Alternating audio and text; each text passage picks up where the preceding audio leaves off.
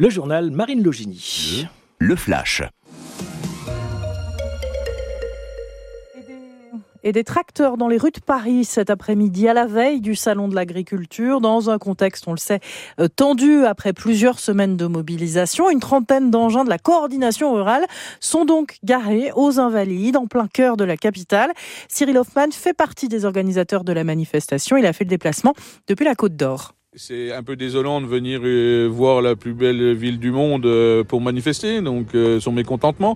On serait mieux dans nos fermes. C'est si on était dans nos fermes, c'est que le, métier irait bien et les agriculteurs aujourd'hui, il y en a très peu qui prennent des vacances, donc on préférerait faire comme tout le monde, venir en vacances à Paris. Nous, on vient manifester, mais c'est plus pour qu'on fasse voir à, tout le monde, mais aux politiques et puis à la population aussi que ben, le métier d'agriculteur aujourd'hui c'est compliqué et qui comprennent bien que l'agriculture est essentielle pour euh, la souveraineté alimentaire euh, de notre pays et on n'arrive plus à vivre de notre métier.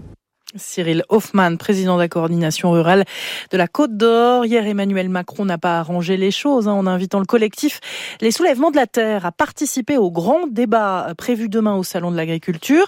L'Élysée a fait marche arrière, mais la colère reste. La FNSEA a décliné l'invitation.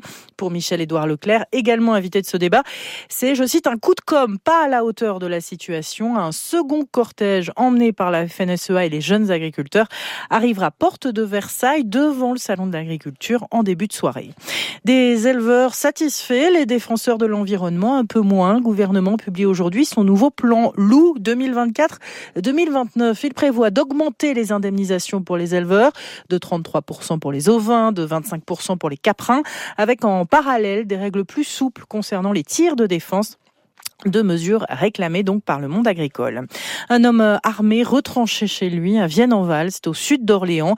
Euh, le centre-ville est bouclé par les forces de l'ordre. L'école située juste à côté a été évacuée par précaution. Situation à suivre en direct sur francebleu.fr. Une femme enceinte de 7 mois retrouvée morte hier soir, tuée par arme à feu à Chênay, près de Valériste en Haute-Savoie. Âgée de 40 ans, elle vivait dans un mobilhome au milieu d'un champ avec son mari et ses deux enfants. Une enquête est ouverte pour meurtre. À quelques heures de la cérémonie des Césars, marquée cette année par euh, la révélation de violences sexuelles dans le cinéma français, notamment l'affaire Judith Godrèche, Benoît Jacot, Rachida Dati, la ministre de la Culture prend la parole et dénonce, je cite, un aveuglement collectif, un aveuglement qui a duré des années. Côté palmarès, le film Anatomie d'une chute, Palme d'or à Cannes, est nommé 11 fois.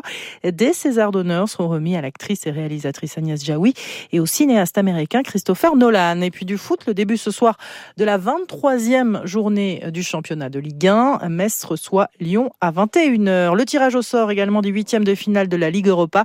Marseille affrontera les Espagnols de Villarreal. Le match aller aura lieu le 7 mars au Vélodrome.